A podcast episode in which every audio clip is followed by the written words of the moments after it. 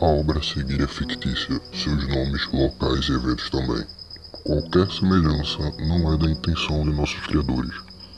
A obra é baseada numa mesa de RPG, da obra de Wes Craven, Scream, e todos os direitos pertencem a seus produtores, criadores e colaboradores.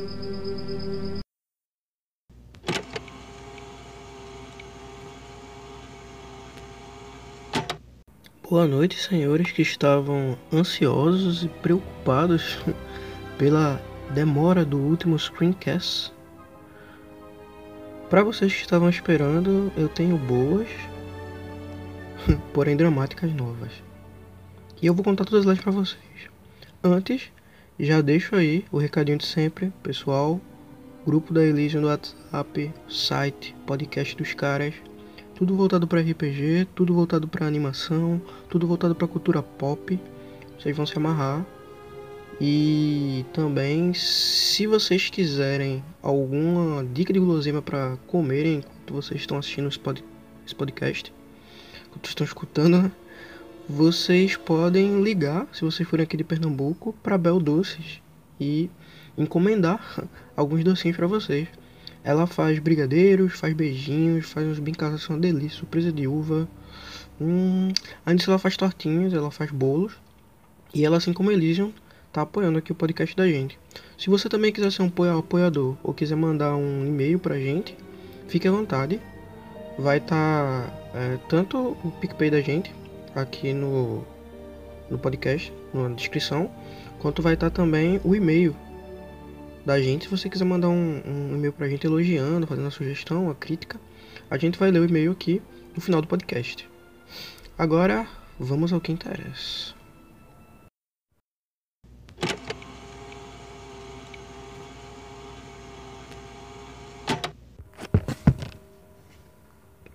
O hospital estava às escuras. Eu, Britney, Jelly e o Dr. Robert éramos as únicas vivas almas dentro do quarto. Lá fora, Podíamos escutar o barulho das pessoas correndo pelo hospital, tentando tirar os pacientes, sem energia, sem equipamentos. O Dr. Robert e eu e Jelly recebemos cada um um SMS no telefone. Já sabíamos quem era. Ghostface.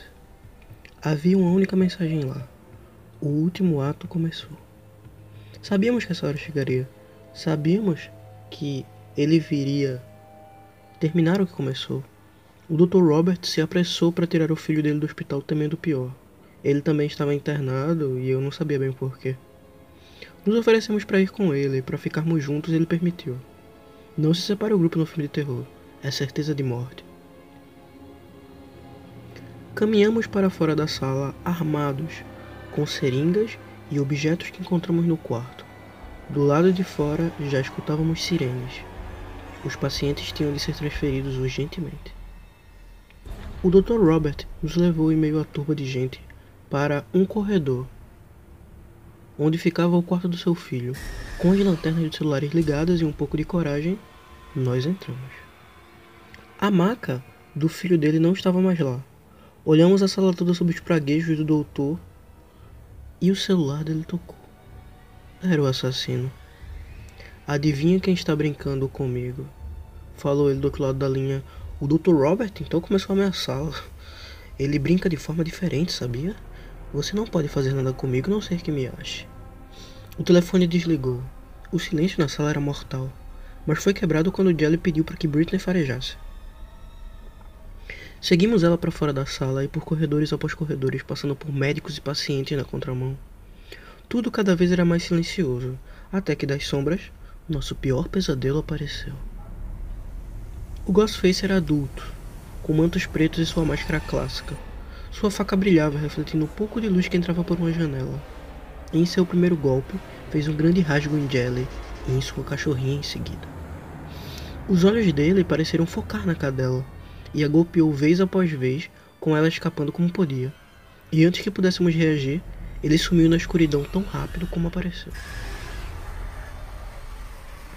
Nós ligamos as lanternas dos celulares mais uma vez e encontramos nos esperando dessa vez.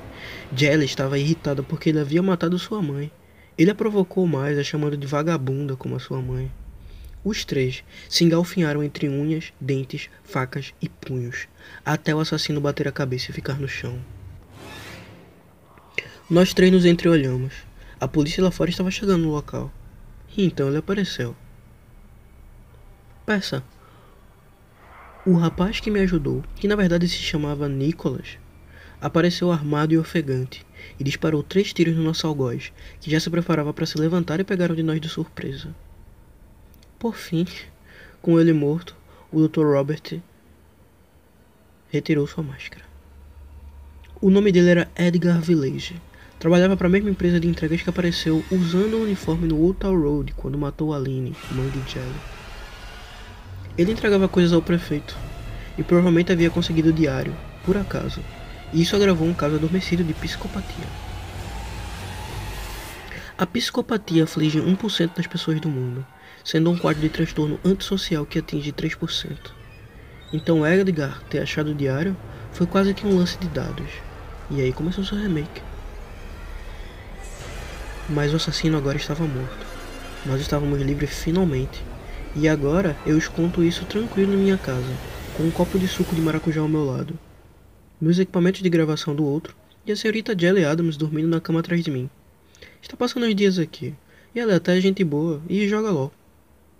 O Dr. Robert voltou ao seu consultório, Sório, e o Peça entrou na nossa escola. Tudo parece bem. Mas na verdade algo não bate. Sabe o que acontece quando um remake de filme de terror é bem aceito pelo público? Ele ganha uma continuação. Há duas horas acharam o corpo do prefeito Robert que estava desaparecido, morto. Mas pelo estado do corpo, no máximo dois dias, e o assassino está morto há sete. Então quem o matou? Aqui é Stulumes para os habitantes de nossa.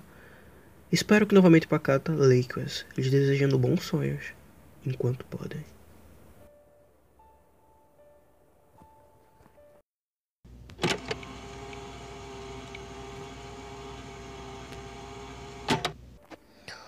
Olá, meus caros habitantes de Lakers, eu diria melhor, meus caros assassinantes.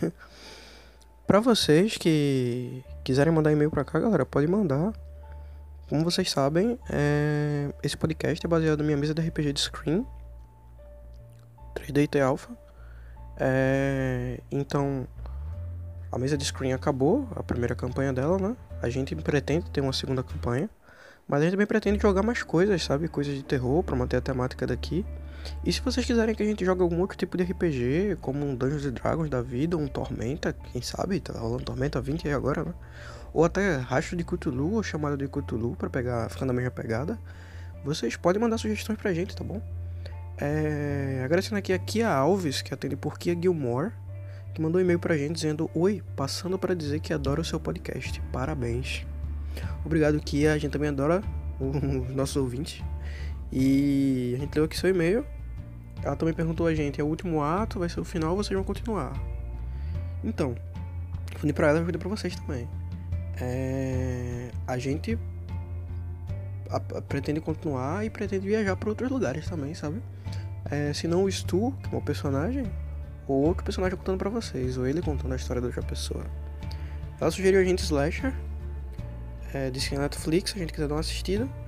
E sim, a gente vai aceitar o convite, a gente vai assistir Slasher pra gente ver se a gente joga ou não. Inclusive lançou a terceira temporada de Scream agora. É, eu tô assistindo, e tá muito bom, muito bom, inclusive tá muito pesado. Não recomendo assistirem durante a hora do almoço. E é isso, pessoal. É... Fiquem com Deus e fica a dica.